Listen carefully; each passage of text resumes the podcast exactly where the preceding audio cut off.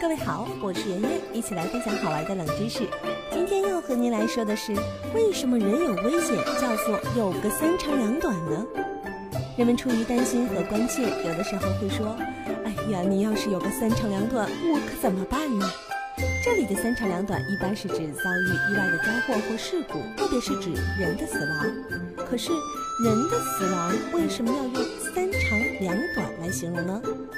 三长两短的说法可能与我国古代的棺材有关，人们只能用藤条或皮条将棺材底与棺材盖捆在一起。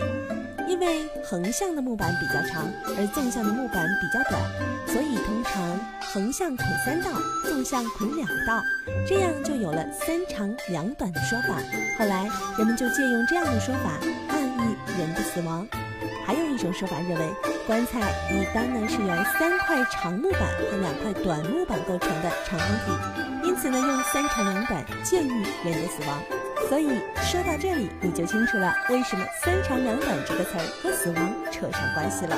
好了，本期节目就到这里，感谢您的关注和收听。